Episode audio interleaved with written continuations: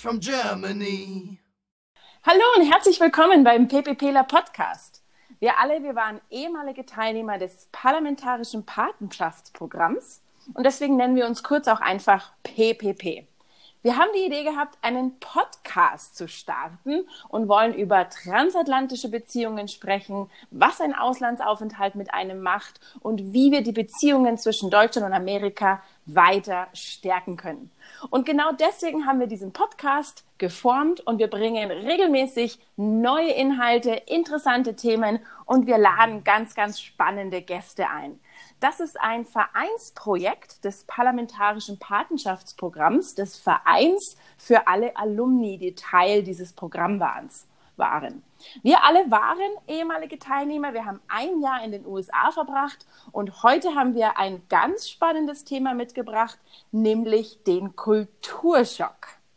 Patrick, was ist der Kulturschock?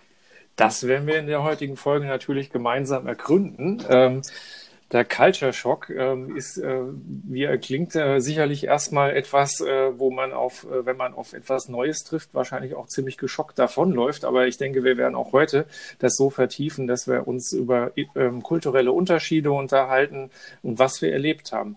Und dafür möchten wir uns ähm, hier ähm, an unserem Austauschprogramm entlang hangeln, sozusagen an dem Rahmen im parlamentarischen Patenschaftsprogramm für junge Berufstätige übrigens. Äh, geht es äh, letztendlich darum, dass man ähm, ein Jahr in den USA ist, wie Bella schon sagte, aber ähm, das Ganze ist aufgeteilt und das werden wir heute mal äh, als Rahmen nehmen für unser Gespräch über kulturelle Unterschiede. Und das heißt, wir schauen uns erst an, wie fühlt sich das an, wenn man ähm, zum ersten Mal nach Amerika kommt, wenn man bei seiner Gastfamilie ist, ähm, wenn man dann Teil des Programmes absolviert, das heißt ähm, zum Beispiel im ersten Teil äh, an eine University oder ein Community College ähm, geht und dort eben einiges äh, Neue erlebt und mal sich äh, anschauen kann, wie es sich anfühlt zu studieren. Und im zweiten Teil des Programmes werden wir uns auch damit beschäftigen, ähm, wie es sich dann anfühlt, einen Job in den USA zu haben, da wir auch alle dort ein Praktikum absolviert haben. Wir haben natürlich auch noch andere Themen gemacht, weil natürlich äh, wir das Land kennenlernen wollen, viele Reisen durchgeführt haben. Wir haben uns äh, mit der Gastfamilie natürlich viel beschäftigt, haben Freunde kennengelernt. Und am Ende des Jahres geht es dann auch irgendwann zurück. Und dann gibt es den nächsten Schock, aber den heben wir uns mal bis zum Schluss auf, würde ich sagen. Und wir haben heute wieder ähm, unsere Runde hier zusammen. Ähm, deswegen würde ich sagen, wir stellen uns noch kurz vor und dann legen wir auch mal los und bringen euch den Culture Shock näher. So, dann würde ich sagen, fangen wir doch mal bei der Bella nochmal an, dass du nochmal kurz sagst, wer du bist und wo du warst.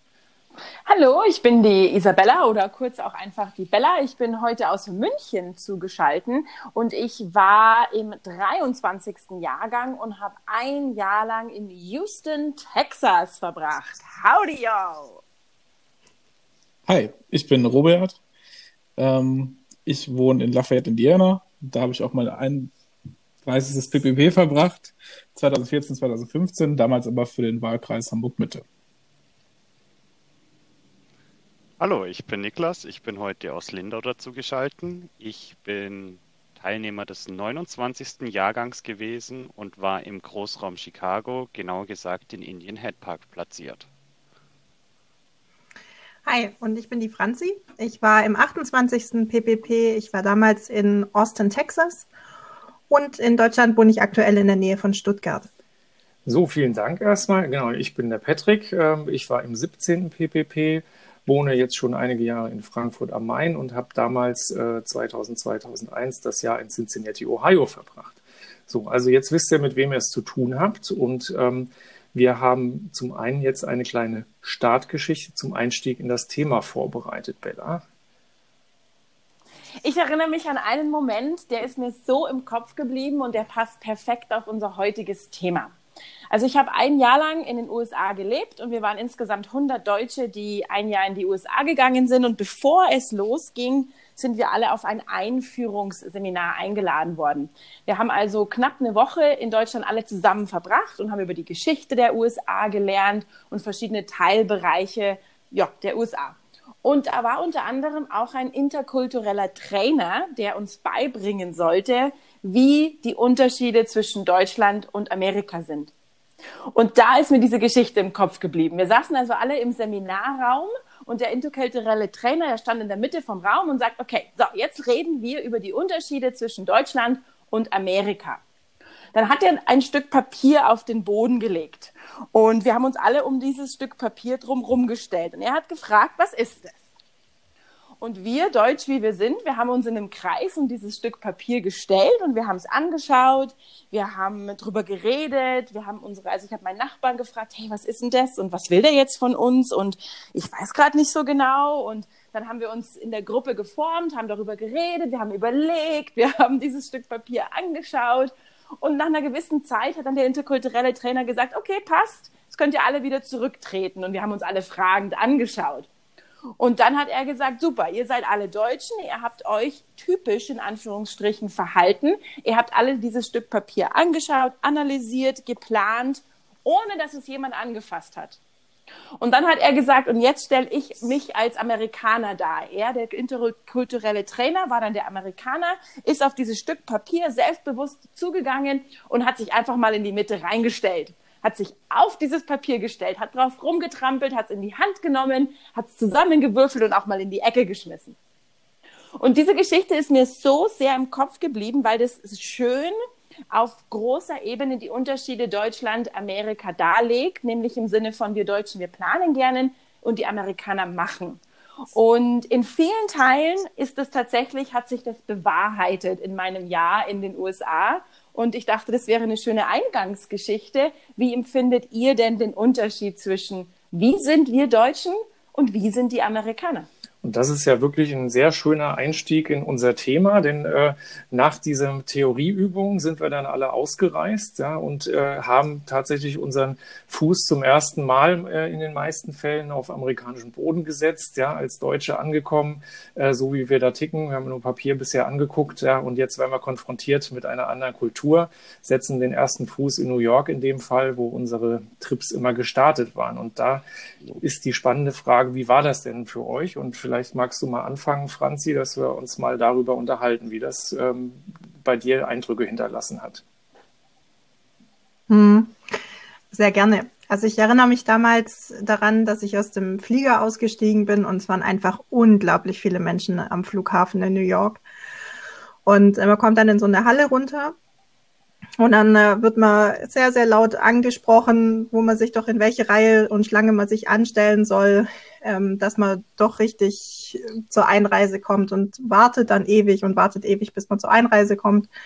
Und das können wir auch mal an einem anderen Thema besprechen, wie das denn war, mit diesem Grenzbeamten zu reden. Ähm, wir sind dann eingereist und mit dem Bus nach New York gefahren und ich erinnere mich nur daran, es war ultra heiß an dem Tag. Ähm, es war total spannend, diese ganzen Hochhäuser zu sehen, weil, gut, ich komme aus Stuttgart, da gibt's nicht wirklich Hochhäuser. Ähm, das heißt, man läuft den ganzen Tag mit dem Kopf im Nacken rum und schaut nach oben und schaut an, wie hoch diese Häuser einfach sind. Die vielen, unglaublich vielen Menschen in New York City, die da durch die Gegend laufen und der Lärm und die Luft und die Gerüche und das war sehr, sehr spannend und äh, auch nach sieben Stunden Flug und davor noch die Anreise nach Frankfurt äh, mitten in der Nacht war das schon sehr, sehr überwältigend. Dem kann ich auch zustimmen. Als wir in New York standen, ich erinnere mich mitten in der Nacht und ich stande, hat nach oben geschaut und links ein Hochhaus, rechts ein Hochhaus, vor dir ein Hochhaus und alles beleuchtet alles irgendwo blinkt und leuchtet und Reklame und genau wie du sagst, die Leute laufen links und rechts vorbei. Die Stadt, die niemals schläft, das war für mich das Allergrößte in diesem Moment. Ich so, wow. Und das war schön, aber auch ein Schock. Da kann ich mir nur anschließen. Das war bei mir damals genauso. Ich war zwar nicht das erste Mal in New York, aber immer wieder, wenn man nach New York kommt, es ist einfach fantastisch. Man schaut automatisch nur nach oben. Die ganzen Menschenmassen und der Times Square, wenn man da steht, es ist einfach mitten in der Nacht taghell. Das ist einfach nur gigantisch. Und das ist eine Erfahrung, die ich jedem wünschen möchte, wenn er die Möglichkeit hat, einfach mal an den Times Square zu gehen und das zu erleben, zu riechen, zu fühlen, das ist einfach der Hammer. Vor allem ist es ja wirklich die ganze Nacht, ne? Also es ist nicht nur irgendwie bis, also ich komme aus Hamburg vorher und wenn man da abends feiern geht, unter der Woche, dann ist es so bis zwei, drei, vier Uhr morgens. Wenn man dann um vier Uhr vielleicht aus der einen oder anderen Spelunke stolpert, dann ist da vielleicht noch irgendwas an der Ecke offen und das war's, so ein Kiosk, aber in New York ist einfach fast alles noch offen, wenn man nachts um 4 Uhr auf, der, auf die Straße geht. Ist einfach, man kann sich das nicht vorstellen, wenn man es nicht gesehen hat. Das ist echt Wahnsinn. Naja. Und das Besondere an dem Programm ist ja, dass wir alle Teilnehmer in New York gelandet sind. Also wir haben alle die Möglichkeit gehabt, New York kennenzulernen und den richtigen Start ins USA-Jahr zu genießen. Also ich finde, von dem Deutschland ins New York geworfen zu werden, da ist für mich echt ein Traum in Erfüllung gegangen. Und das war der perfekte Start in das eine Jahr USA. Ja, definitiv. Und äh, dann ging es ja auch äh, schon nach äh, wenigen Tagen auch weiter. Ähm, wir hatten, äh, oder oft sage ich mal, das ist ja nicht bei jedem PBPler so, hängt immer davon ab, ähm, in welchem Bundesstaat und in welcher Stadt man platziert wird. Aber es gibt ja dieses Homestay-Programm, so nennt es sich am Anfang. Das haben ja hoffentlich einige von euch gemacht. Ich nämlich leider nicht, deswegen kann ich nicht so viel zu beitragen an der Stelle. Ähm, aber da kann ich mir vorstellen, dass da vielleicht die nächsten kulturellen Erfahrungen oder vielleicht auch Schockmomente dabei waren. Wie war das? Das bei euch? Oh, das war super. Ich erinnere mich, also Homestay Tour heißt, dass wir, wir sind alle in New York gelandet, wir waren in einer großen Gruppe, wir waren also noch in unserem Freundeskreis sozusagen von den Deutschen, mit denen man gemeinsam in die USA eingeflogen ist. Und dann war ja das Ziel, dass wir uns alle in unsere Heimatländer begeben. Wir waren, also in meinem Fall, wir waren 100 Deutsche, ein Jahr in den USA und jeder war in einem anderen Teil der USA platziert für ein ganzes Jahr. Das heißt, die Aufgabe war jetzt von New York in diese, in diesen Platz, in diese, in dieses Placement zu reisen. Und ich hatte das Glück, ich war in New York und mein ähm, ganzes Jahr war Texas und ich bin quasi die Ostküste mit dem Zug nach Texas gefahren. Das Ganze hat eine Woche gedauert und auf dem Weg habe ich drei Gastfamilien kennengelernt, de bei denen ich ein paar Tage übernachtet habe. Und das ist natürlich bombastisch, weil so habe ich schon meine erste große Reise in den USA auf dem Weg nach Texas gemacht. Das war cool. Und ich erinnere mich tatsächlich, dann bin ich nach Atlanta gefahren mit dem Amtrak. Das ist der große Zug, also von New York York irgendwie rüber. Also jedenfalls bin ich in Atlanta gelandet und ich wusste, dass mein Gastvater mich abholt. Aber denkt dran, das Ganze ist schon zehn Jahre zurück. Also da gab es kein Skype oder da gab es kein WhatsApp oder Facebook. Also ich hatte keine Ahnung, wie der ausschaut. Und er hatte keine Ahnung, wie ich ausschaue.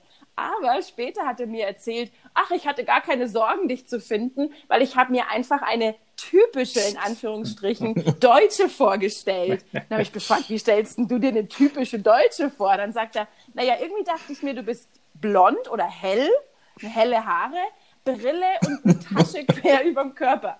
Und ich bin total in Lachen ausgebrochen, weil genau so war es. Also ich habe helles Haar, ich bin groß und ich habe damals Brille getragen und meine Reisetasche so quer über den Körper getragen und stand dann da am Bahnhof völlig, hm, okay, was passiert jetzt? Und er ist auf mich zugegangen und hat gesagt, ach, du musst doch die Isabella sein, welcome. Und so geht's los. Das war schon so der erste Culture, Cultural Meet. Das war eine tolle Geschichte.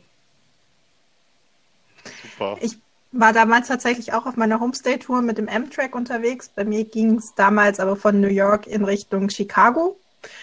Es war ursprünglich mal 16 Stunden angesagt, äh, weil die Strecke ist ja ultra lang. Wir waren dann nachher 21 Stunden unterwegs. Ähm, und was ich da ganz in Erinnerung habe, dass es sehr, sehr kalt war. Ähm, also die haben die Klimaanlage da gefühlt auf minus 30 Grad.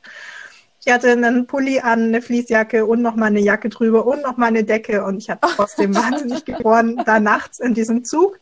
Aber es war super spannend, da auch rausschauen zu können und zu sehen, wie so die amerikanische Landschaft an einem vorbei fährt. Ähm, ja. Und man lernt direkt doch, äh, wie wichtig der Zwiebellook ist, dass man in den USA tatsächlich immer genau. irgendwie was zum Rüberziehen haben sollte. Ne? Das kann von unendlich heiß, äh, vom Klima draußen bis äh, dann halt bei gefühlt minus 30 Grad halt in, in immer klimatisierten Gebäuden äh, echt gehen. Und da hat man sich auch ruckzuck eine Erkältung sonst geholt. Ja, ja, immer einen Schal und immer einen Pulli mitnehmen, egal wo man hingeht, auch wenn es in Texas 40 Grad draußen hat, den Schal und den Pulli nicht vergessen. Ja, dem kann ich nur zustimmen. Ähm, mir ging es genau gleich wie dir, Franzi. War auch äh, ja im Großraum Chicago platziert mit dem Zug, mit dem Amtrak, entsprechend runtergekühlt nach ewig langen Stunden im Zug in Chicago angekommen und dann ausgestiegen und dann erst einmal gegen eine feuchtwarme Wand gelaufen, weil es dort so drückend schwül war. Genau. Aber ähm, ja, da hätte ich jetzt auch noch was, weil äh, der Deutsche ist ja berühmt für seine Pünktlichkeit. Und ähm, wir sind angekommen mit der ganzen Gruppe. Äh, ich an meinem finalen Platzierungsort. Und mein Host Dad sollte mich abholen. Ja, man kommt da an, hm, schaut, okay, hm, alle werden abgeholt. Wo ist meiner? Habe ich jemanden gefragt, ja, äh, ob er meinen Host Dad kennt. Ja klar, den kenne ich. Der kommt später, wie immer. habe ich mir schon gleich gedacht, aha, das fängt ja schon mal gut an. Und es hat sich äh, bewahrheitet, das ganze Jahr, er war immer zu spät. Und das bringt uns ja gleich äh, zu, zu dem nächsten großen Schritt in unserem Austauschprogramm, nämlich dass man bei einer Gastfamilie platziert wird äh, und, und da dann natürlich auch erst recht kulturelle Erfahrungen sammeln kann. Denn es ist ja das Schöne daran, man wird wirklich äh, hat Gelegenheit, äh, dieses Familienleben in Amerika auch dann hautnah mitzuerleben, ja, mit allen Höhen und Tiefen, sage ich mal. Und das ist ja definitiv ein anderes, ähm, als, äh, als man das eben ähm, bei uns gewöhnt ist. Und ähm, das, denke ich, ähm, können wir uns ja mal als nächstes so überlegen, was waren da vielleicht wieder mal Schockmomente, um das Ganze mal etwas dramatisch darzustellen, die, die einem erstmal so auffallen. Also ich denke da immer an meinen ähm, jetzt Kleinigkeiten, aber auch die Unterschiede, wenn man dann eben da sein Zimmer bezieht und es ist unüblich in Amerika die Tür zuzumachen. Das ist für den Deutschen, der das gewohnt ist, immer die Zimmertür hinter sich zu schließen, schon mal der erste Schock gewesen, äh, der bei mir dann gesessen hat, wo man sich einfach auch dran gewöhnen muss. Äh, man möchte ja auch dann eben nicht unhöflich wirken, ja, weil das tatsächlich dann bei den meisten Familien so nicht üblich war. Und dann muss man sich natürlich dran gewöhnen, oha, also ich bin hier eben nicht mehr so individuell allein unterwegs, wie ich das vielleicht sonst vorher selbst in meinem vertrauten Umfeld war. Also ich fand, äh, gerade wenn man in die Gastfamilie gekommen ist, oder was für mich so eine Art Schockmoment war, war in so den ersten Tagen, meine Gasteltern waren, ähm, ich bin morgens so wach geworden, so wann man so wach wird als Student, vielleicht so gegen neun, zehn Uhr, ähm, und wurde eigentlich durch, den, äh, durch das Geräusch vom Fernseher geweckt. Lustigerweise war aber keiner zu Hause außer mir. Und ich glaube, das ist auch so ein, so ein großer Schockmoment, also das Schockmoment, so, so an, was anderes einfach als bei uns. Also ich kenne es von zu Hause halt, wenn man mal Fernsehen guckt, dann, wenn man fertig ist, schaltet man den Fernseher ab. Und ich glaube, hier in Amerika, gerade in, ähm, ja, zur Familie gehört der Fernseher dazu, in vielen Räumen und er läuft irgendwie gefühlt immer. Nicht nur in der Familie, sondern auch in anderen Bereichen des täglichen Lebens. Aber ich bin dann morgens früh aufgestanden und dachte mir, gut, ich schalte jetzt erstmal den Fernseher ab. Mein Gastvater, der hat so einen relativ lockeren Job gehabt, der ist morgens früh in sein Büro gefahren und dann kam er meistens immer so nach zwei, drei Stunden wieder nach Hause und hat ein bisschen mit mir was gemacht. Und das erste, was er gemacht hat, als er nach Hause gekommen ist, hat den Fernseher wieder angemacht. Wenn er dann irgendwie nach zwei Stunden wieder zur Arbeit gefahren ist, habe ich den Fernseher wieder aus. Das war so ein, so ein, so ein tägliches Fernseher an Fernseher-Ausspiel. Ja, schon jedenfalls der äh, deutsche Pro-Green-Gedanke dabei. Aber jetzt mal Hand aufs Herz, läuft bei dir gerade der Fernseher? Äh, Ist da in den USA? Wir haben leider keinen Fernseher. Wir sind. Äh, Was? Wie heißt das? Gen Z oder so. Wir haben nur noch Streaming-Dienste. Nichts mehr mit Live-Fernseher leider. Sonst würde wahrscheinlich ah. der Fernseher laufen. ja, sonst gehst du halt einfach genau, in die Sportsbar. Ja. Da findest du immer einen. Ja. Ja, stimmt. Aber ich habe auch noch. Ja, bei meiner Gastfamilie war es äh, ganz witzig. Die haben nie die Haustüre abgesperrt. Es war immer offen. Und als ich dort quasi mit eingezogen bin, man ist es halt gewohnt, abends die Türe zuzusperren. Und irgendwann mal war mein Gastvater aus und hatte keinen Hausschlüssel dabei und kam dann spät nachts heim und äh, ist dann doch irgendwie reingekommen, aber frage nicht nach Sonnenschein. er war nicht gut gelaunt. Ja, muss man auch erst einmal. War bei uns wissen. tatsächlich ganz anders, weil wir hatten über eine so eine Alarmanlage. Das heißt, du musstest deinen vierstelligen Code eingeben ähm, innerhalb von einer Minute, wo du die Tür aufgemacht hast oder sowas. Ähm, um überhaupt ins Haus reinzukommen. Und ich bin tatsächlich eines Nachts mal nach Hause gekommen und äh, mein Gastheld hatte die äh, falsch eingestellt, die Alarmanlage. Und dann habe ich halt nachts um elf oder sowas einmal kurz die Alarmanlage angeschaltet ähm, und wusste nicht, dass man dann zweimal danach den Code ange eingeben muss, weswegen dann mein Gastheld irgendwie so richtig panisch runtergerannt ist vom Schlafzimmer und hat die dann ausgeschaltet und oh, so sorry, so sorry. Bei uns in Texas, ich war in Texas, war die Haustür schon abgesperrt, aber was mir aufgefallen ist, dass Nachbarn zur, zum Seiteneingang oft reingekommen sind. Also ich, ich, irgendwie, ich weiß nicht, ob das in der, bei meiner Familie lag oder irgendwas mit Amerika als solches zu tun hat, aber dass man in die, die, die Seiteneingang benutzt hat, anstatt die Haupteingangstür, das war für mich völlig, völlig fremd. Und ich habe dann auch kapiert, dass man eben diesen Hintereingang als rein und raus benutzt und gar nicht die Haupteingangstour, die aber so schön majestätisch auf der Straße sitzt und auf die man guckt und die sieht eine schöne Tür. Aber nee, man hat in der Garage geparkt und ist durch Seiteneingang aber das rein stimmt, das war bei mir tatsächlich auch so. Und mein Host, der hat, äh, hat inzwischen ein anderes Haus und da ist es tatsächlich genauso wieder gelöst. Also das fällt, fällt äh, irgendwie dann auch immer wieder auf. Ne? Und der wohnte so ein bisschen äh, abseits, äh, also außerhalb von Cincinnati. Das ist da schon mehr ländlich war. Ähm, das also heißt eigentlich sehr viel Wald äh, dazwischen und ähm, dann äh, relativ leere Straßen, wo dann die Häuser auch so ziemlich versteckt liegen. Und ähm, da, da war es auch so, wenn du dann mal äh, zu Fuß unterwegs warst, das ist für den Amerikaner dann durchaus auch eher ein Schock, also vielleicht eher umgekehrt.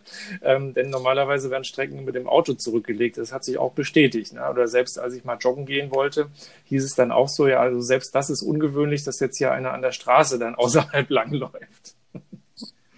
Da habe ich auch noch eine Story. Ähm, ich war mit meiner Gastmom ganz am Anfang mal einkaufen und wir waren bei Hobby Depot, also oder Home Depot, also es ist halt so ein, so ein Laden, wo ich äh, Büromaterial und Co. bekomme. Und dann sind wir danach zu Target gefahren. Man muss sich das vorstellen, also die Parkplätze in Amerika sind ja immer riesig äh, und die Läden sind ja auch riesig, aber zwischen Home Depot und Target war jetzt noch ein Laden dazwischen, der halt vielleicht 50 Meter breit war. Und es war jetzt nicht so, dass wir dann vom Park, also von dem Home Depot direkt zu Target gelaufen sind. Nee, wir sind dann von Home Depot zum Auto, ins Auto eingestiegen, diese 100 Meter vor Target gefahren und dann wieder ausgestiegen und in den Laden reingelaufen. Ähm, das war eine sehr spannende Erfahrung. So eine Mall oh, ja. kann schon groß sein. Oh ja. Ich glaube, das Ganze hat auch immer so einen Sicherheitsaspekt. Ähm, ich glaube, man ist im Auto immer noch sicherer in Amerika als als Fußgänger, gerade in so großen Park in der Tat. Ähm, Parkplätzen oder Parking Lots. Definitiv. Viele Angst. Stichwort riesig. Ich war ja in Texas stationiert und in Texas gibt es den Spruch, everything's bigger in Texas. Alles ist größer in Texas. Und das habe ich ziemlich schnell gelernt. Darauf sind die Texaner auch extrem stolz, weil der Bundesstaat Texas ist sehr groß und irgendwie ist alles da größer. Und das war so der erste, das, die erste Lesson, die ich da gelernt habe. Und ich erinnere mich, als ich das erste Mal in einem Steakhouse mit meiner Gastfamilie saß, war ich zum ersten Mal in meinem Leben in so einem richtig schönen Steakhouse. Alles, was es auf der Karte gab, war Fleisch und ein paar schöne mhm. Beilagen ah. dazu. Und ihr müsst dran denken, oh. es waren so ein paar Wochen und alles, was ich im Kopf hatte, ist everything's bigger, everything's bigger, everything's bigger. Also ich sitze da in diesem Restaurant und dann kommt der Kellner zu mir und fragt, wie möchten Sie denn Ihr Fleisch? Small? Äh, wie möchten Sie denn Ihr Fleisch? Ist Medium okay? Und ich habe geantwortet, nein, nein, small is fine.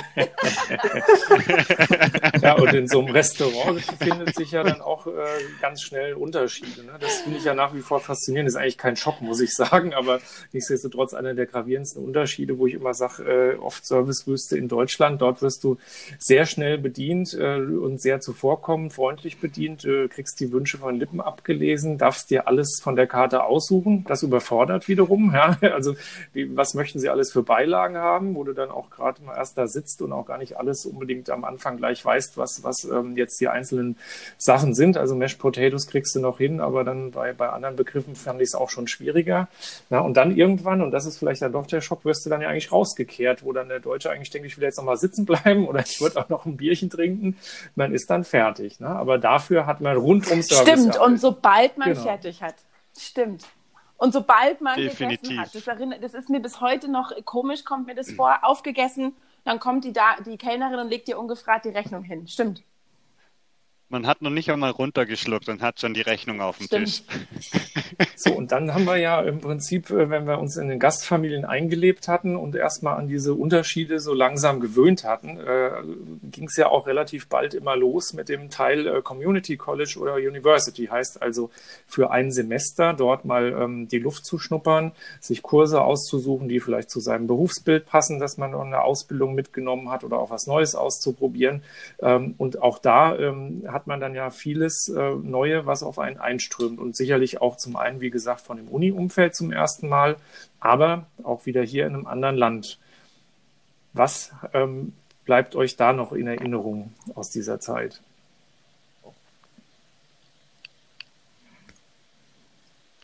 Ja, ich kann mich noch ganz gut dran erinnern äh, ans College. Man kennt ja hier nur Berufsschule oder die Realschule, Gymnasium, was auch immer, was man davor besucht hat. Und äh, das College, das ist halt einfach riesengroß, das Gelände. Und äh, wir haben zuerst einmal zwei Einführungstage bekommen, um mal so generell zu sehen, wie das Ganze abläuft. Das war speziell für die internationalen Studenten, inklusive Rundgang übers College, die wichtigsten Gebäude wie äh, Kantine, Cafeteria und so weiter. Was mich da sehr überrascht hat oder ja, damals sehr überrascht, mittlerweile sehr nachvollziehbar. Es gibt eine College-Polizei und äh, die sind sehr präsent und schauen da nach Recht und Ordnung. Das fand ich schon etwas überraschend und damals auch ja eher krass, weil man das halt so als junger Mensch nicht gewohnt Ich finde es auch mal sehr also bemerkenswert. Ähm, wenn ich an meine Grundschulzeit zurückdenke, dann äh, war der Polizist einmal da in der ersten Klasse und hat uns gezeigt, wie man vernünftig über die Straße geht. Und dann nochmal in der vierten Klasse zur Fahrradprüfung. Und ähm, hier in Amerika gibt es in den Schulen so School Zones, wo man ähm, ja, langsamer fahren muss zu gewissen Uhrzeiten. Und ähm, in jedem Parkplatz oder Parking-Lot von, von einer Schule steht immer ein Polizeiauto. Also es ist eigentlich immer ein Polizist vor Ort. Ob es eine Grundschule ist, eine äh, Middle School, das ist quasi eine weiterführende Schule, eine High School, also College, Uni, die haben dann richtige Polizeistationen, aber selbst die kleinen Grundschulen haben Polizisten vor Ort. Ne? Also, und die machen dann nicht ähm, die Fahrradprüfung, sondern die sind einfach da für die Sicherheit. Ne? Also ja. Ich war danach tatsächlich noch mal zweimal in Amerika und ich bin so ein College-Fan. Also ich laufe total gerne über College-Campus drüber.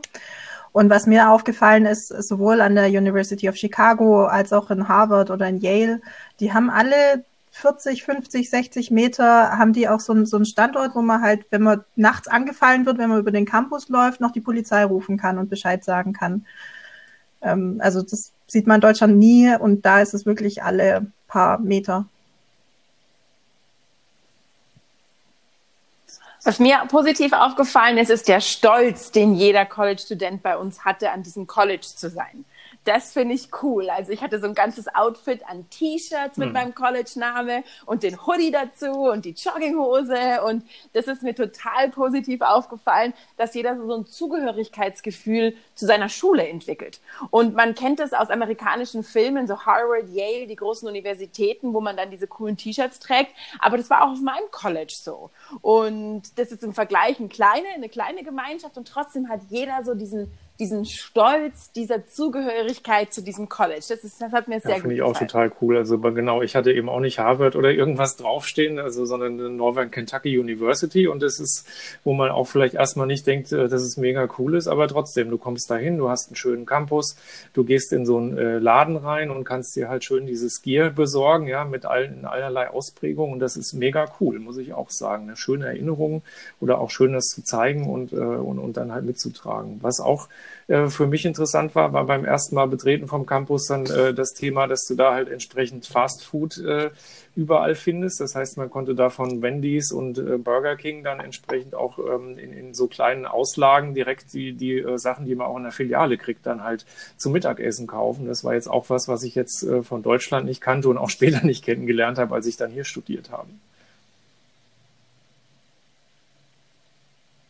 Das war so eine Auslage. Entschuldigung. Eine Auslage von einem Ähm, Fastfood-Restaurant. Ja, du, du hattest da auf dieser Kantinenmeile im Prinzip dann die Burger, die, Ah. die du auch sonst im Franchise kriegst. Ja. So. Bin ich da, war das doch eine Ausnahme? Also ich meine nur, das ist halt keine, keine ähm, Kantine, wo halt irgendwo ein paar Köche dann, sag ich mal, Schnitzel mit Pommes zaubern, ja, oder, oder, oder die Currywurst mit Pommes, sondern eben wirklich diese Franchise-Ideen, die dann auch direkt vor Ort sind. Ah, okay. Ich habe es jetzt so verstanden, dass dann Burger King so eine Auslage hatte oder so. Aber dann habe ich es, glaube ich, falsch verstanden. Also, Ja, so ähnlich habe ich es aber so. gemeint, aber weil so Kantinen Ja, gibt's aber bei so, uns auch halt- mit so frischen Burgern Mhm. und Pizza und was auch immer. Deswegen, das stimmt. Ja, und ähm, wenn wir ähm, die College-Uni-Phase dann nach etwa einem halben Jahr hinter uns hatten, dann wurde es ja noch, noch spannender sozusagen. Dann haben wir ähm, uns alle eigenständig ein Praktikum suchen dürfen als, als Fremder in, ja, in, in Amerika mit einem, mit einem deutschen Azubi-Zeugnis. Und auch das sind sicherlich ein paar spannende Geschichten, die nochmal auch kulturelle Unterschiede aufzeigen. Also vielleicht gerade zu dem Thema Ausbildung mag da mal jemand äh, direkt das nehmen, was wir da erlebt haben. Ja, würde ich gerne mal starten. Ähm, äh, ich habe mich auch bei verschiedenen Firmen beworben und äh, es war eine Firma, die war überraschenderweise keine 700 Meter weg von meiner Gastfamilie, wo ich bin tatsächlich auch hingelaufen.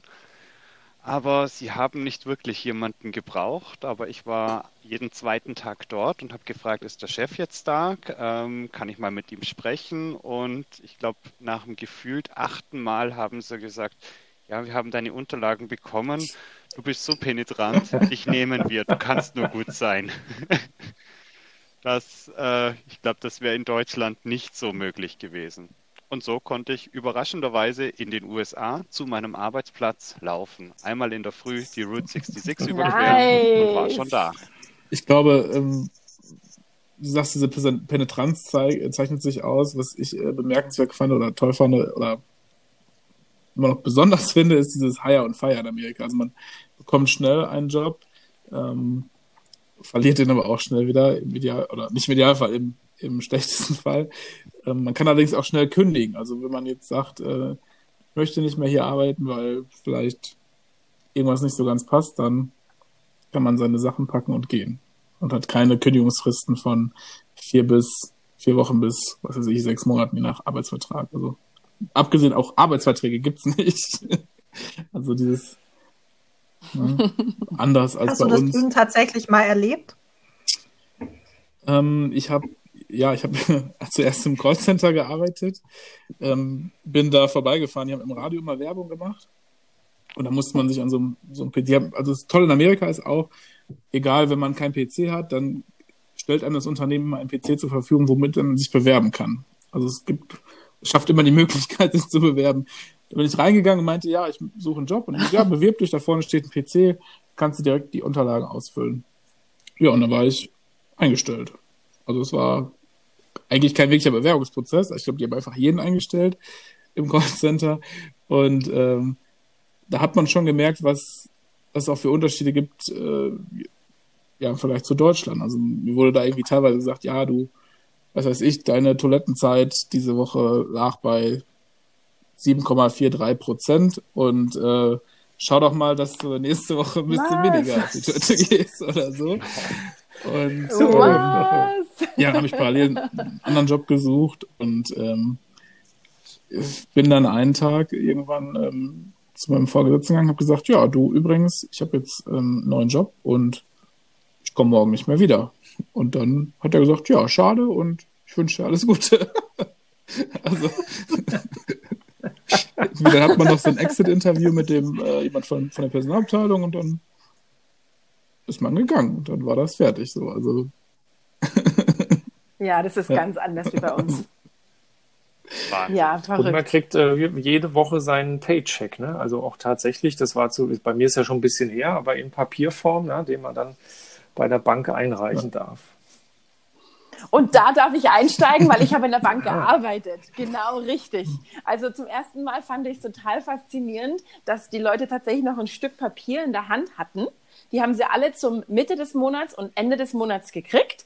Und dann hat sich eine riesen Schlange pünktlich zum 15. und zum 30. gebildet, weil jeder sein Geld abholen wollte. Und zwar nicht einfach in der Bank, wo man schön hinterm Schalter steht, sondern Drive-Thru. Natürlich, auch eine coole andere kulturelle Sache wie bei uns in Deutschland. Das heißt, ich war eine Bankangestellte und ich hatte Zeiten entweder am Schalter in der Bank oder auch in diesem Bereich, wo man halt dann im Drive-Thru sitzt und dann am 15. schön ein Auto nach dem anderen. Man hat den, den, diesen Papierscheck. Ich hatte bis zu diesem Zeitpunkt noch nie einen Scheck in meiner Hand gehabt. Da habe ich ihn in der Hand gehabt und habe schön das Bargeld ausbezahlt. Und dann hat man den Leuten das Bargeld in die Hand gedrückt. Also A, Papierscheck, B, zweimal im Monat bezahlt, C, Bargeld ausbezahlt. Also das war für mich ein Schock, weil in Deutschland kenne ich das, dass ich schön bequem darauf warte, dass mein Geld digital auf meinem Bankkonto landet. Und in den USA habe ich tatsächlich das Bargeld noch bar ausbezahlt. Faszinierend. Damals, als ich da war, da gab es das große neue Highlight, das hieß Direct Deposit. Und bei meiner Personalabteilung meinen die, wir haben jetzt was ganz Neues und ich weiß noch nicht, ob du einen äh, Checking-Account hast, aber wir überweisen das Geld jetzt direkt auf dein Konto. Und ich dachte mir, ja, super. Wow. aber ich finde diese Drive-In- oder Drive-Through-Kultur, die du erwähnt hast, ist, äh, ist auch hier wieder ganz anders als bei uns. Bei uns kennt man es vielleicht von McDonalds und Burger King. Sind, glaube ich, so die Hauptorte, wo man in Deutschland mit dem Auto durchfahren kann. Aber hier gibt's, ähm, oder in Amerika gibt's einfach alles Drive-Thru. Von der Apotheke, Supermarkt, äh, die Bank, äh, was weiß ich, der Bestatter, wo man vielleicht dem Angehörigen das äh, letzte, ähm, die letzte Ehre erweisen kann im Durchfahren. Also es gibt wirklich ähm, alles. Man braucht das Auto nicht verlassen. Und da, da fällt mir eine und das finde ich super. Also, das ist from the convenience of your car. Das funktioniert überall. Ich denke an diese eine Geschichte. Ich war mit meinen Freunden im Auto. Es war abends, vielleicht so 20 Uhr. Wir sind auf dem Highway gefahren, abgefahren, an der Tankstelle vorbei. Und dann war da ein Kiosk. Und dieser Kiosk war eine Garage. Und zwar eigentlich ein Tor. Das heißt, es war ein Tor, das konnte man vorne abschließen und hinten abschließen und schön durchfahren. Das heißt, man hat wie bei einem Drive-Thru sich angestellt und ist so durch diesen Bogen durchgefahren. Und es war ein Kiosk. Das heißt, ich habe meine 30 Cent Kaugummis da kaufen können, noch einen Schluck Kaffee und dann haben wir noch einen Red Bull gekauft und hier noch so, so einen Snack, so einen Cracker und sind weitergefahren. Das war super. Du musstest nicht mal aussteigen. Also Drive-Thru habe ich und überall. Und das Weiterfahren bringt uns ja zum nächsten tollen Bestandteil unseres Programms. Man kann natürlich dieses äh, riesengroße und sehr abwechslungsreiche Land erkunden. Ähm, das heißt, das ist ganz klar, jeder PPPler äh, hat zahlreiche Trips und Roadtrips gemacht äh, mit den Autos, äh, die man sich da gekauft hat, die vielleicht auch mal zusammengebrochen sind, mit anderen PPPlern getroffen oder mit Freunden ähm, die Gegend erkundet. Also mir ging es zumindest so, ähm, dass man am Wochenende auch schnell mal sich acht Stunden ins Auto setzt, von Cincinnati nach Chicago fährt, ähm, da eben zwei spannende Nächte verbringt, äh, viel erlebt und sich die Stadt anguckt und ähm, ein bisschen feiern geht und dann eben sonntags irgendwie auf den letzten Drücker zurück, wieder acht Stunden, aber alles so nebenbei. Also das würde ich mir in Deutschland tatsächlich zweimal überlegen, ob ich am Wochenende mal schnell mit dem Auto von Frankfurt nach Hamburg fahre oder sowas, ja, und das wäre sogar noch ein bisschen schneller erledigt. Ja, es sind ja auch keine großen Spritkosten in den USA und bei uns bist gefühlt ein halbes Vermögen los, wenn vom einen Ende von Deutschland zum anderen Ende fährst. Das sind auch ungefähr acht Dafür Stunden. sind bei uns die Autos aber günstiger. Also ich habe damals mal eine richtige Schrottkarre gekauft und habe trotzdem noch zweieinhalbtausend Dollar dafür zahlen müssen. Und dafür hätte ich in Deutschland keine 800 bezahlt. Glaube, hat das Auto denn gehalten oder musstest du dann auch noch äh, was, was tun? Ich habe tatsächlich irgendwann mal meine Reifen durchgefahren. Ähm, da war dann schon das äh, Gummi so halb abgebröselt. Ähm, gut, dass ich es vorher noch gesehen habe, bevor sie mir geplatzt sind. Ähm, wir sind wir sind einmal die, äh, der Bremsschlauch äh, hat ein Leck, dann bin ich gefühlt ohne Bremsen einen Tag durch die Gegend gefahren, bis ich das dann reparieren habe lassen. Äh, irgendein Steuergerät ist kaputt gegangen und ich durfte alle tausend Meilen ähm, einmal so ein Liter Öl nachkippen. Over. Also das war ja gleich eine ganze Oh Latte. je. Ah ja, meine, Aber da fällt mir auch gerade. Ja. meine Batterie ist noch am Ende drei Wochen davor kaputt gegangen. Aber ich hatte dann das Glück, dass mein AAA-Mensch, der kam, also das so der ADAC in Amerika, dem habe ich das erzählt, dass ich das Auto dann in drei Wochen verkaufen möchte. Und der hat es mir dann eigentlich fast on the flow abgekauft. Das ist natürlich gut, weil Autoverkaufen war für mich zumindest damals auch nicht so einfach, weil Schrottkisten, die man schon selbst schwer findet, dann auch keiner haben will. Und ich hatte auch so den klassischen Zusammenbruch irgendwann mal bei so einem Wochenendausflug äh, nach, äh, also auch irgendwie, ich weiß gar nicht mehr, ich glaube Richtung Indiana war es sogar in deine Ecke, Robert. Äh, und äh, da ist die Kiste zusammengebrochen, natürlich schon äh, außerhalb von irgendwelchen Öffnungszeiten. Und dann äh, stand man erstmal da, musste mich ein anderer PPPler in die entgegengesetzte Richtung heimfahren. Äh, und ich hatte dann erstmal kein Auto, das stand dann eben vier Stunden entfernt in der Werkstatt. Und äh, ich musste aber zur Arbeit und dann habe ich mir ein Auto geliehen von einem Freund, den ich über die Uni kennengelernt habe, auch ein Deutscher, aber nicht aus unserem Programm. Und das war so eine richtige Schrottkiste, noch schlimmer als meine. Die hat nämlich ihre letzte Fahrt mit mir gemacht. Der hat mir extra das Auto geliehen und hat es mir vorbeigebracht. Und beim ersten Trip, um ihn zurückzubringen, ist die Kiste schon zusammengebrochen. Also so wackelig war das, ja. Da konntest du auch das Gummi von den Reifen beim Angucken ist schon abgefallen. Also das ist schon echt äh, krass, was da teilweise auch für Autos noch fahren dürfen. Die würden bei uns wahrscheinlich schon stillgelegt sein. Ne? Auf der anderen Seite kommt man dann halt vielleicht auch wieder leichter an eins ran. Ich glaube, das ist auch wieder so eine Sache, die ist in jedem Staat unterschiedlich. Also ich weiß nicht, wie es bei euch war in Texas. Also hier in Indiana, ich glaube, Illinois ist auch etwas strenger eher, aber hier in Indiana zum Beispiel gibt es auch keinen TÜV. Also man, wenn man ein Auto kauft, dann meldet man das an, braucht eine Versicherung und das war's. Ob das Auto vier Räder hat oder nicht, interessiert die Person beim Straßenverkehrsamt eigentlich relativ gering bei uns in Indiana. Dementsprechend sehen manche Autos auch aus. Also wir hatten tatsächlich so eine State Inspection, die man einmal pro Jahr machen musste mit dem Fahrzeug. Okay.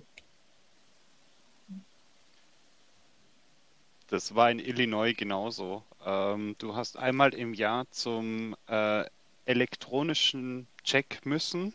Äh, da wird der Computer angeschlossen und es wird geschaut, ob das Auto Fehler hat. Wenn das keine Fehler hatte, hast du ein paar Wochen oder Tage später äh, deinen sogenannten Sticker, bei uns wäre es die TÜV-Plakette, zugeschickt bekommen und das hast du dann diesen Sticker aufs Nummernschild draufkleben müssen. Das fand ich auch etwas irritierend, dass ich das selber mache. Also man merkt auch, wir haben, wir haben dann auch einiges in so einem Jahr erlebt, hört man jetzt hier neben den, den Schockmomenten auch deutlich raus. Und ähm, ich sag mal so, die Belohnung zum Schluss, äh, obwohl es sicherlich auch schon vorher viele, viele, viele tolle Momente gab, ist dann in der Regel auch noch so ein Abschlusstrip, unser Roadtrip, wenn man dann das Programm hinter sich hat, kurz bevor man dann wieder die Heimreise antreten muss. Im Prinzip nochmal in der Regel äh, mit Freunden, anderen PPP-Lern irgendwo was zu erkunden ähm, und, und diesen Roadtrip anzudrehen. Und bis dahin ist man ja schon gestanden in Amerika angekommen, würde ich einfach sagen. Ne? Fast ein Jahr da. Ähm, da ist mit Schocks nicht mehr so viel zu holen, sollte man meinen. Aber trotzdem jetzt nochmal die Frage, in dieser Endschlussphase vom Programm gab es da noch Dinge, die euch auf euren Roadtrips aufgefallen sind, die einfach auch nochmal diese kulturellen Unterschiede hervorgebracht haben? Ja, absolut. Und das ist auch das eins der, eine, eins der tausend Highlights. Ich wollte sagen, eins des größten Highlights, aber es war das, eins der vielen Highlights, die ich in den USA hatte. Und zwar der Roadtrip am Ende. Ähm, und zwar habe ich, also ich habe in Texas gewohnt und ich habe mich mit drei anderen Freunden in Las Vegas getroffen, also an der Westküste. Und wir haben uns einen 1988 weißen Cadillac mit roten Ledersitzen gemietet und sind damit drei Wochen einmal quer durch die USA gefahren, einmal von Westküste zu Ostküste, Las Vegas losgefahren und in Washington angekommen in einem Zeitraum von drei Monaten. Und zwar völlig ohne Landkarte ohne Google Maps und ohne Plan. Wir wussten, wir müssen in Washington ankommen und wir mussten, wir wussten, wir müssen East fahren. Und das reicht in den USA, weil die, weil die Highways so angelegt sind, dass man West, East, North oder South fährt. Und das finde ich super. Also das hat, da haben wir total genossen. Wir hatten eine Landkarte, also noch eine physische Map, eine Karte. Ich weiß, es ist ähm, heute unvorstellbar mit Google Maps und so, aber wir hatten noch eine physische Papierlandkarte in der Hand und wir wussten, wir müssten einfach Richtung East auf die Autobahn, auf den Highway und los. Super. mir fällt zum Roadtrip auch noch was ein. Ähm, wir waren äh, ein der erste Teil an der Westküste und der zweite Teil an der Ostküste. Ähm, und an der Westküste durch äh, Oregon war das. Äh, kurz nach Kalifornien über die Grenze Oregon. Ah, wir müssen tanken. Ab zum Tanken, wollte gerade aussteigen und dann habe ich einen Anschluss vom Tankwart bekommen, weil ich nicht selber tanken durfte. Ja, stimmt. Das das war für mich sehr, sehr überraschend. Äh, ja, geschockt war ich nicht. Ich habe geschmunzelt, aber ähm, ich war halt bisher nur in Bundesstaaten, wo das halt äh, siehst du, das löst in mir jetzt Schockerinnerungen aus, denn ich äh, war an der Tankstelle zum ersten Mal äh, in Cincinnati, wo ich äh, aber selber tanken musste, aber ich habe es nicht geschafft, die Zapfsäule zu bedienen, weil man da irgendwie so einen Hebel umlegen muss. Ja. Und da war ich irgendwie auch völlig, völlig neben der Spur und habe dann letztendlich natürlich um, um Hilfe gefragt, ja, wo mich alle angeguckt haben, hä, wieso weiß der nicht, wie man tankt? Ja. Dass man vorher bezahlen muss. Ne? Also ich, in Deutschland geht man ja, füllt man das Auto erstmal auf und dann zahlt man nachher und ja, hier ohne Moos ist quasi nichts los. Da äh, muss man erstmal vorbezahlen, entweder mit Karte oder man muss wirklich vorher rein und Stimmt. Geld auf den Tisch legen. Ne? Das ist auch immer noch ungewohnt. Aber da gibt es dann auch wieder ein Problem, weil du das gerade sagst mit dem Bezahlen. Ähm, du hast einen Mietwagen, du weißt nicht, wie viel in den Tank reinpasst und musst dann bezahlen äh, und keine Ahnung, äh, viele haben noch nicht, also ich hatte damals äh, während einem Roadtrip noch nicht das Gefühl, wie viel Gallonen äh, in ein äh, in einen Benzintank reinpasst. Und ja, was gibst du da an? Hm, keine Ahnung. Ich immer zum Tankwart hin, äh, wie viel passt da rein in das Fahrzeug und bitte einmal voll machen, so ungefähr. Das ist ja gut, wenn du da dann die Experten auch hast, die das beurteilen können. Okay, also das, äh, das ist äh, im Prinzip jetzt schon fast der Abschluss dieses Jahres, das wir erlebt haben. Aber damit ist ja nicht genug bei einem Auslandsaustausch. Der, der geht ja sozusagen irgendwie nie zu Ende. Also wir haben dann die Heimreise irgendwann angetreten, vorher uns ähm, mit dieser Gruppe von bis zu 100 Leuten in Washington DC wiedergefunden. Das lenkt natürlich von der Traurigkeit, das Land wieder zu verlassen und das Neuerlebte hinter sich zu lassen, äh, glaube ich, ganz gut ab, dass man da nochmal entsprechend zusammenkommt und ein Abschlussseminar hat. Aber dann geht's wieder zurück. Also sitzt man wieder im Flieger und äh, setzt wieder Füße auf den Boden, aber diesmal in das äh, gute alte Heimatland. Und ähm, das ist dann der Re-Entry-Schock, der auf uns wartet. Ja, das ist sozusagen der letzte Punkt, äh, der ähm, äh, hier von uns heute behandelt werden soll. Ähm, denn äh, auch das macht was mit einem. Man kommt zurück äh, in, in die ehemals gewohnte Umgebung, die man aber für ein Jahr eben verlassen hat. Und diese ganzen neuen Eindrücke, von denen ihr jetzt einige Beispiele gehört habt, entsprechend dann auch ähm, gesammelt hat. Und, und ähm, ja, dann steht man da. Und wie habt ihr euch da gefühlt? Franz? Ich fand das damals tatsächlich sehr spannend, ähm, weil bei uns im Programm gab es entweder die, die sich wahnsinnig gefreut haben, zurückzukommen und nach Hause zu gehen und wieder nach, in Deutschland zu sein. Und dann gab es die, die so ein bisschen nachgeweint haben, dass es jetzt wirklich vorbei ist. Und ich kann mich damals der zweiten Gruppe anschließen. Ich fand es damals ganz schlimm, in diesen Flieger einzusteigen und zurückzufliegen. Und ähm, auch dieser Punkt, wo der Flieger in Deutschland dann landet und wieder europäischen Boden unter sich hat, fand ich ganz, ganz schlimm. Ja, und dann steigst du da aus und du bist wieder in Deutschland und musst dann natürlich ja erstmal wieder im Schengen-Abkommen einreisen und dann hast du da so einen deutschen Grenzbeamten davor und ich meine, die amerikanischen Grenzbeamten sind schon auch irgendwie hart, wenn du da einreisen möchtest, aber die Deutschen schauen dich einfach nur an, nehmen den Pass, tippen da irgendwas ein und geben dir den nachher zurück. Kein Danke, kein Hallo, kein gar nichts ähm, also das, was wir vorhin auch hatten, äh, so Servicewüste Deutschland, man merkt schon, dass Amerikaner da freundlicher sind und du bist es komplett anders gewohnt nach einem Jahr mit Smalltalk und Co. Und kommst dann wieder zurück und wirst komisch angeschaut, wenn du dann anfängst, mit dem Grenzbeamten auf Smalltalk äh, dem zu erzählen, dass du jetzt ein Jahr in Amerika warst und bist.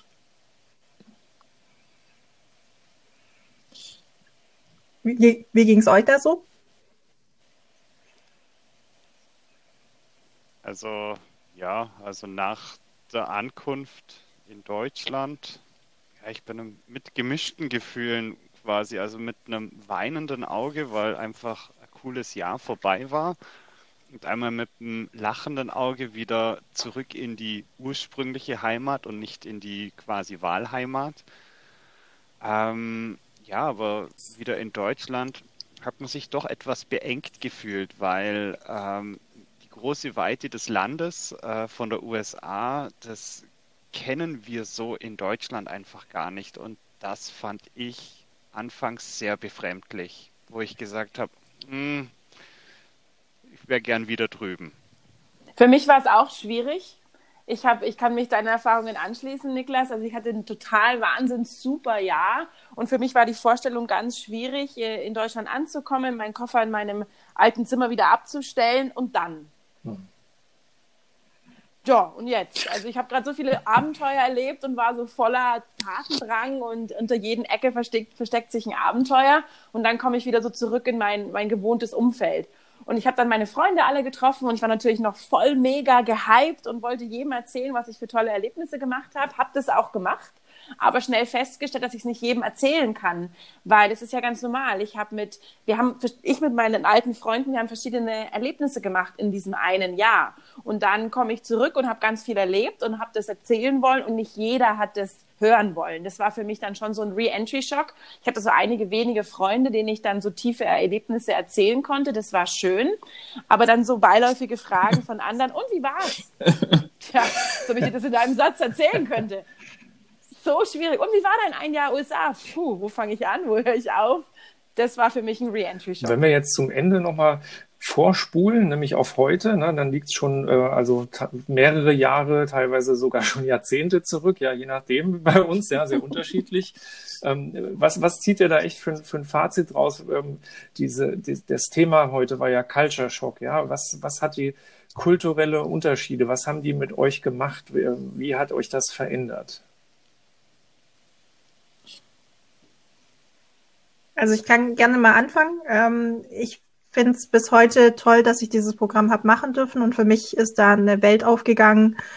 Ähm, ich war vorher eher weniger reisen und mittlerweile bin ich gefühlt jedes Mal, wenn ich Urlaub habe, unterwegs und reisen und in anderen Ländern und schaue mir ganz viele Sachen an und bin viel, viel offener und viel, viel flexibler wie vorher.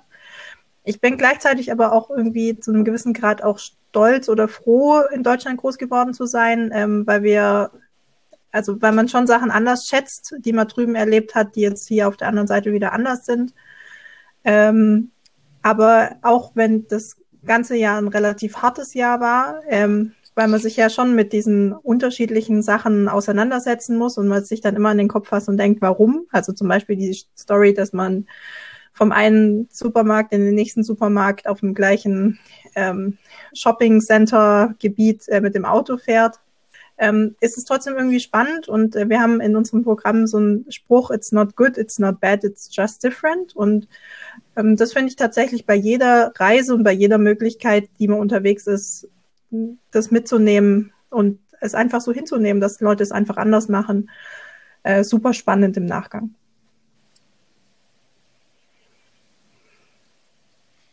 Dem kann ich mich nur anschließen. Also, uh, it's not good, it's not bad, it's just different. Das ist in der Tat so. Ähm, ja, auch so rückblickend äh, betrachte ich die Welt mittlerweile ein bisschen anders als äh, vor der Ausreise.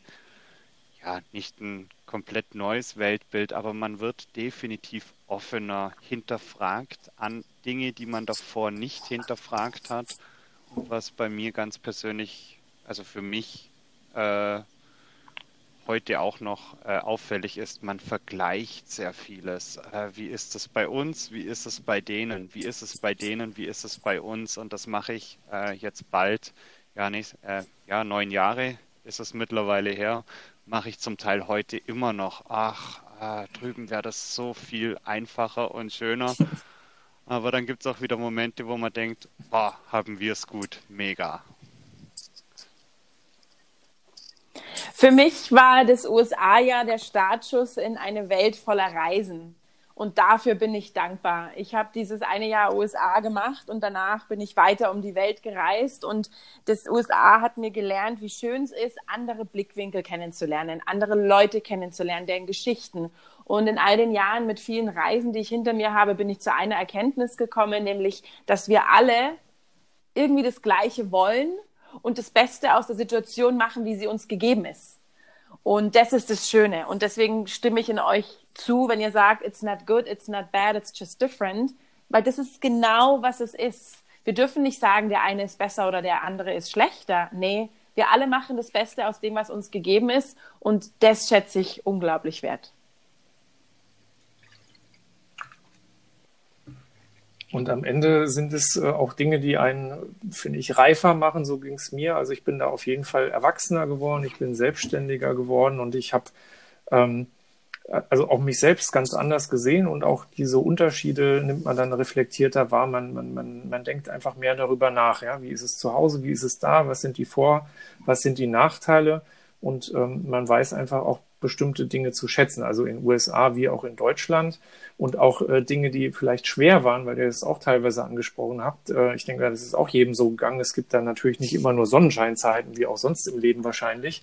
Ähm, auch die sind im Nachgang extrem wertvoll und, und, und auch gute Erinnerungen, muss ich sagen, weil man da auch gewachsen ist und weil man auch weiß, man hat es gemeistert ich glaube, und geschafft. Es, man macht auch ähm, macht das Beste draus, was, äh, was man machen kann, weil man, man kann nicht irgendwie sagen, ich fahre jetzt mal kurz nach Hause. Also wenn man das Jahr anfängt, dann muss man hier bleiben für ein Jahr. Man kann natürlich in schlimmen Notfällen trotzdem irgendwie das Jahr abbrechen, aber die, die Idee des Jahres ist ja, dass man ein Jahr lang hier bleibt und man macht das Beste aus dem, was man machen kann. Und ich glaube, das ähm, habe ich auf jeden Fall mitgenommen.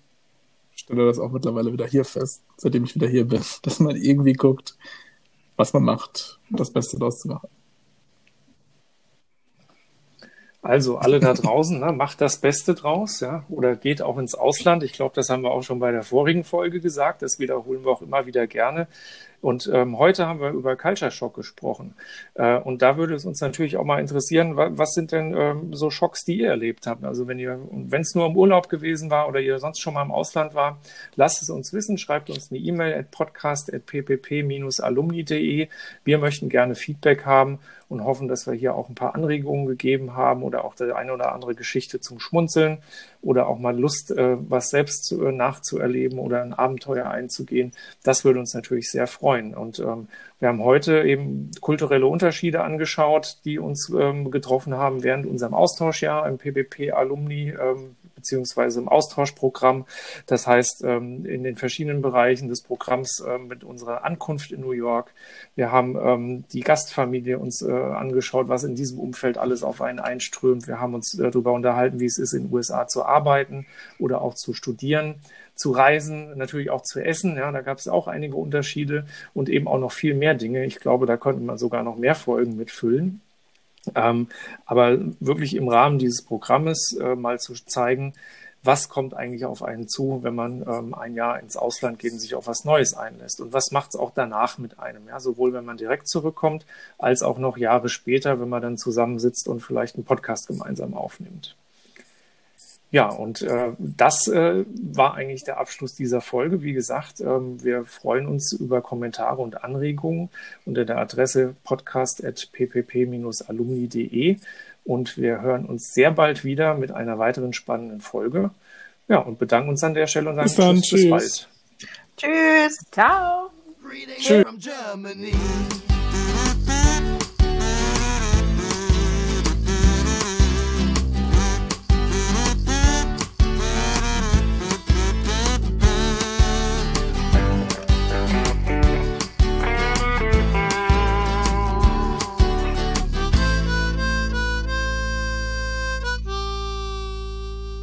From Germany.